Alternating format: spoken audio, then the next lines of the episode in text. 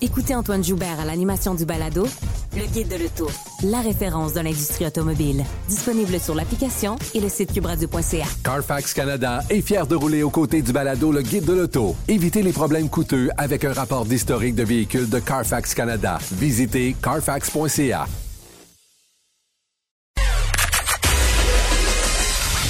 Des débats, des commentaires, des opinions.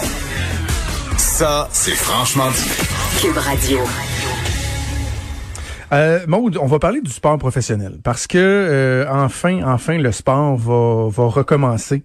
Moi, j'ai vraiment très hâte. Tu vois, ce soir là, Mec, c'est un manque de sport en direct. Là. ce soir, première pratique de ma ligue de balmol.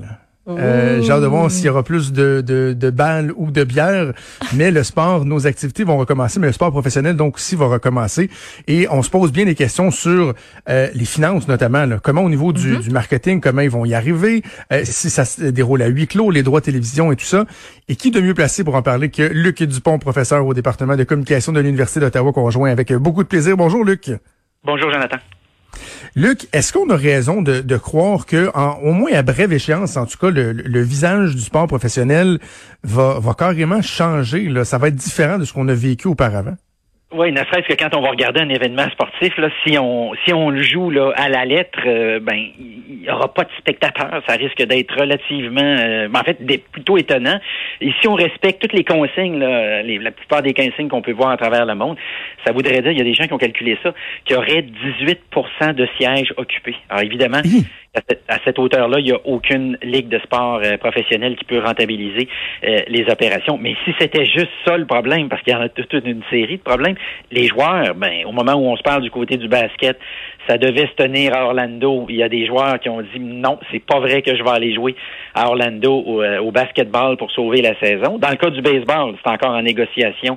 Et du côté, euh, évidemment, des joueurs, on veut, en fait, à peu près rien savoir d'une reprise ou un- d'un redébut parce qu'on n'a toujours pas débuté officiellement dans le cas du, euh, baseball. Je vous entendais parler de, de droits de TV.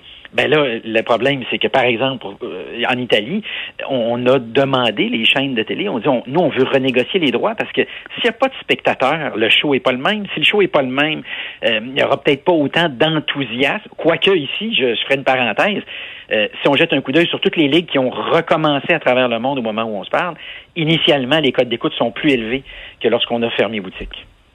Ah oui. Parce que c'est une des questions que je me posais et euh, que, que je voulais te poser, Luc, parce que on sait, lorsqu'on parle par exemple du marketing, de la publicité, c'est beaucoup basé sur, sur les émotions et tout.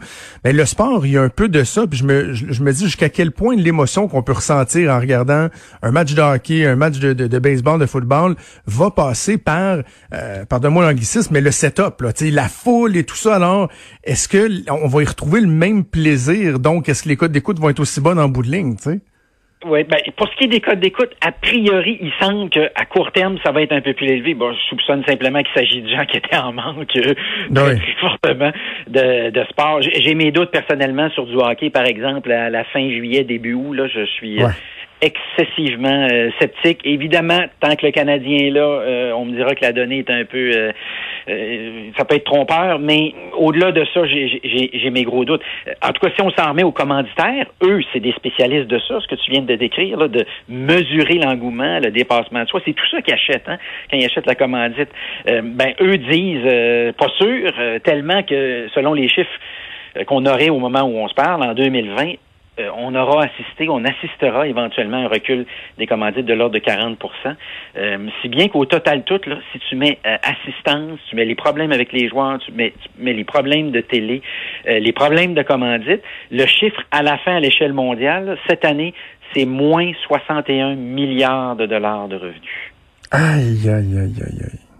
Donc, c'est un montant qui est, qui est colossal. Puis, c'est, c'est rendu tellement, euh, en fait, important que euh, la MLS vient d'annoncer que si les des, des entreprises locales veulent acheter ce qu'ils appellent des, et, et là, c'est pas moi qui l'invente, c'est comme ça qu'ils l'appellent, des mini-commandites.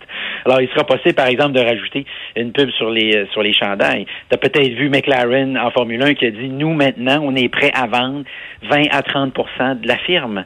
Euh, et sur le plan aussi de l'événement comme tel, comment on va le vivre, là, ça aussi va beaucoup changer. Alors, deux choses qu'on est en train d'étudier actuellement, puis c'est pas de la fiction, là, c'est vraiment quelque chose sur lequel on, on travaille sérieusement. Euh, du côté des ligues de, de soccer aux, en, en, Europe, je pense à la première ligue en particulier, Manchester United, euh, qui en fait qui est le Canadien de Montréal, quoique maintenant, euh, je dirais que c'est certainement beaucoup plus que ça, là, parce que là, on est dans d'autres eaux, là, pour ceux qui sont peut-être moins familiers avec le soccer, en fait, mondial, là, parce que à la fin, on est à peu près les seuls, à bien des égards, à suivre ça un petit peu moins, mais Manchester United et Arsenal sont en train de travailler sur un passeport biométrique. Alors, quand tu vas entrer dans l'amphithéâtre, instantanément, ils vont vérifier un certain nombre de choses euh, au-delà de au-delà de la température.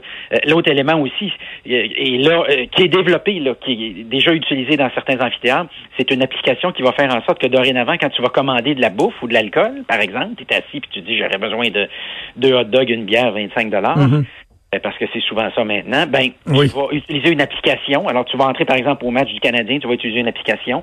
Et quand on, ça va être prêt, on va te faire signe. Et puis là, on va te dire, ben, va à tel endroit, puis à tel moment, puis tu vas pouvoir aller chercher euh, ta nourriture. Alors ça, je soupçonne que c'est des trucs qui, par la suite, vont, euh, vont survivre à l'épreuve du temps parce que, euh, à l'usage, probablement que ce sera beaucoup plus facile de commander comme ça, de continuer à regarder le match, puis au moment jugé opportun, de te déplacer puis d'aller chercher ta commande.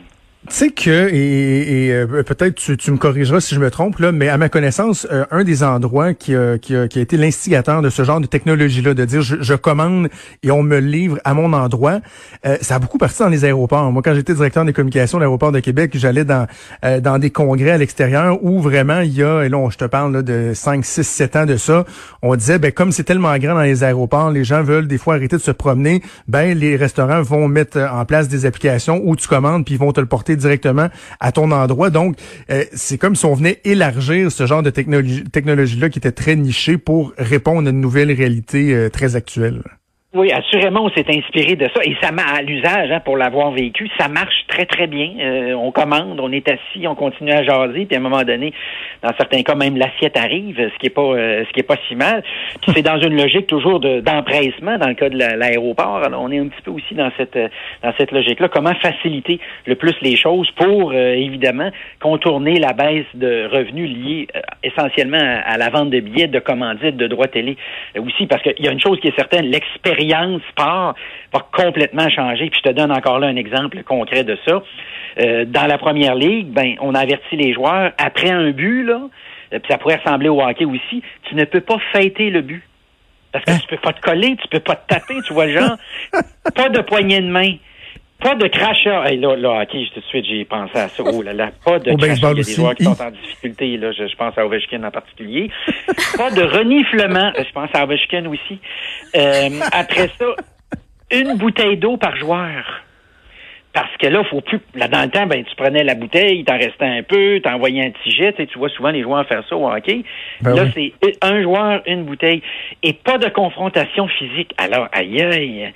Euh, alors là, comment tu vas faire ça? Parce qu'en même temps, c'est du sport. Là. À la fin, on va probablement se mettre en échec. Euh, il va y avoir des, des, des échauffourées. Mais là, non, strictement interdit. Alors, comment on va faire ça? Est-ce qu'on va créer une nouvelle pénalité? Je ne le sais pas. Mais quand j'ai lu ça la première fois, j'ai dit c'est une blague. J'ai vérifié sur le site de la, euh, la, première ligne et effectivement, il y a toute une série comme ça euh, d'indications, comme quoi le sport va devoir s'ajuster. Tokyo 2020, ça devait se passer en 2020, ça va se passer en 2021. Ben euh, je rappelle aux gens qui nous écoutent que ça signifie que six mois plus tard, il va y avoir les Jeux de Beijing, les Jeux d'hiver.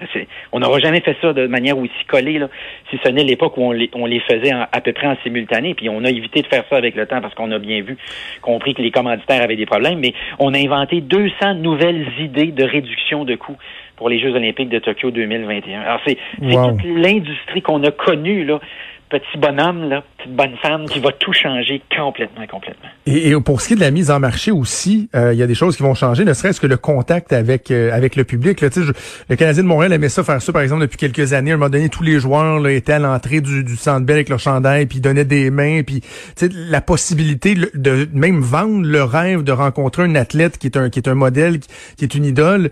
Euh, J'imagine ça se fera plus ça là. là ça va être effectivement à très court terme, en tout cas, pas mal plus. Euh, tant qu'il n'y a pas un vaccin, tout ce qu'on vient de se raconter là n'est pas de la fiction. C'est effectivement des choses, des gestes que ces gens-là vont vont devoir poser pour euh, pour s'ajuster. Euh, puis pour la petite histoire, ben c'est Babe Ruth hein, qui avait commencé tout ça, visiter les hôpitaux, donner des cadeaux dans le temps de Noël au début des années 20, alors que le baseball traversait une crise de suite à ce qu'on avait appelé le, Black Sox scandal, où des joueurs avaient été payés pour volontairement perdre une série mondiale. Et puis pour la petite histoire, à une autre époque où je travaillais à Québec pour les Nordiques, dans les contrats, c'était précisé. Hein?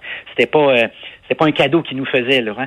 C'était précisé qu'il fallait se déplacer X fois par année pour X ben œuvres euh, caritatives, euh, parce qu'on veut bien s'assurer, bien sûr, s'assurer que les joueurs vont, vont, vont, le faire, parce que pour un joueur, pour un piqué sous banne qui le fait sans qu'on lui demande, il y en a un méchant paquet à qui il faut mm. tirer parfois un petit peu, un petit peu l'oreille. Mais oui, le sport va complètement là-dessus changer le contact avec les, avec les fans. la Formule E.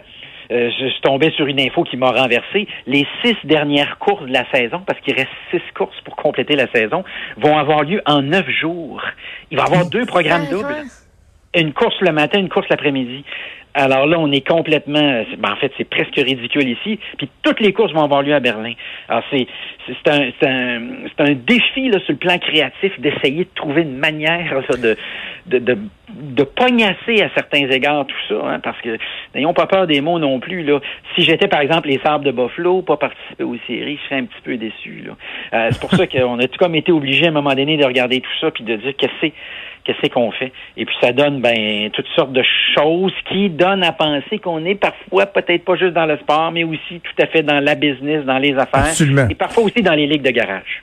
Absolument. Mais justement, parlant de ligues euh, mieux organisées des fois que, que d'autres, est-ce qu'il y en a que tu penses vont, euh, vont, vont réussir à mieux tirer leur épingle du jeu que d'autres et pourquoi? Je crois que c'est le football. Pourquoi? Ben, un, ils sont super chanceux. Le, le, Super Bowl a eu lieu et là, après ça, euh, il se passait plus rien. Ils ont encore un petit peu de jeu. Ils vont être capables de jeter un coup d'œil sur ce que les autres ligues ont fait, puis ce qui a marché, ce qui n'a pas marché. Et je voyais un sondage dans lequel on disait, quand le, le, football, donc je parle du football américain ici pour le préciser toujours, va recommencer, est-ce que vous êtes prêt à vous déplacer dans, dans, les, dans les stades? Et c'est le sport qui génère à peu près le plus de passion sur ce plan-là, de gens qui disent, sais-tu quoi, moi, là, même s'il y avait un danger, je vais y aller euh, quand même. Alors, eux vont bénéficier, il y, a un jeu de calendrier qui les favorise beaucoup, puis il y, a un jeu aussi de revenus, parce que contrairement au hockey qui tire un pourcentage absolument significatif de ses revenus du côté de, des, billets, des ventes de billets, dans le cas du football, au début de la saison, uniquement avec les droits de télé, on est déjà dans quelque chose qui ressemble euh, au profit. Alors, c'est tout ça qui va les, les sauver euh, probablement.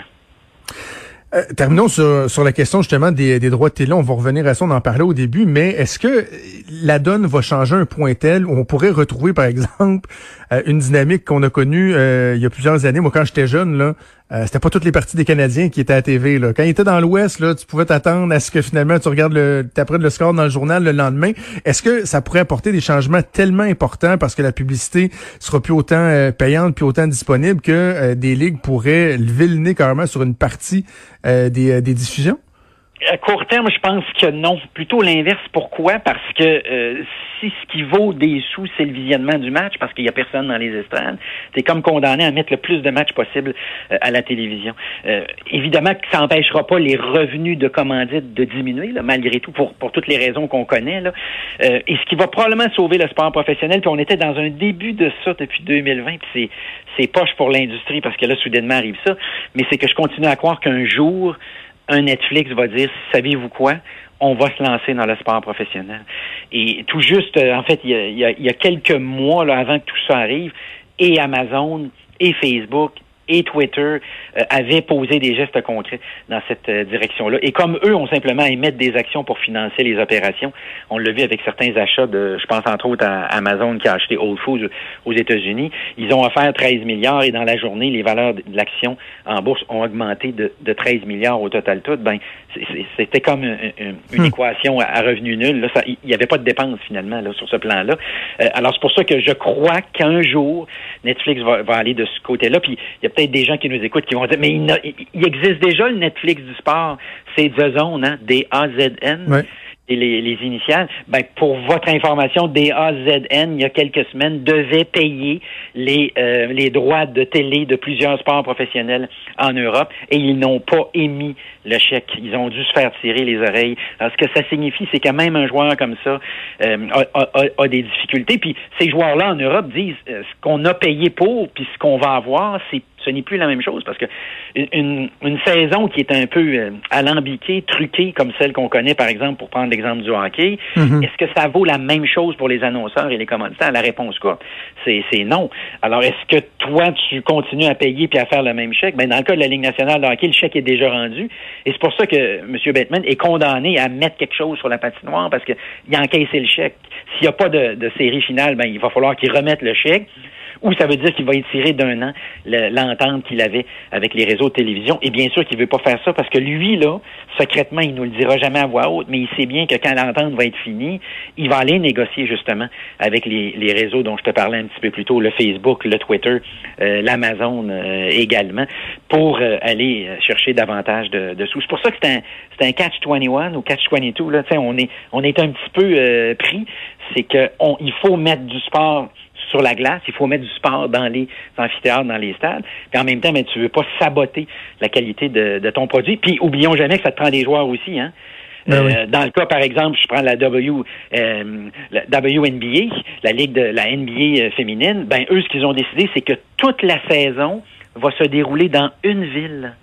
Alors toutes les équipes vont être réunies dans une ville, puis on va jouer un certain nombre de matchs, au-delà d'une vingtaine de matchs. Après ça, on va avoir les, séries comme on les aurait jouées normalement, mais on se déplacera plus de ville en ville.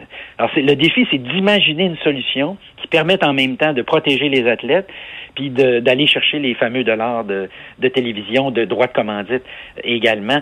Euh, puis en oubliant parfois, euh, au passage, ben un joueur incontournable, sans mauvais jeu de mots ici, c'est le c'est le fan.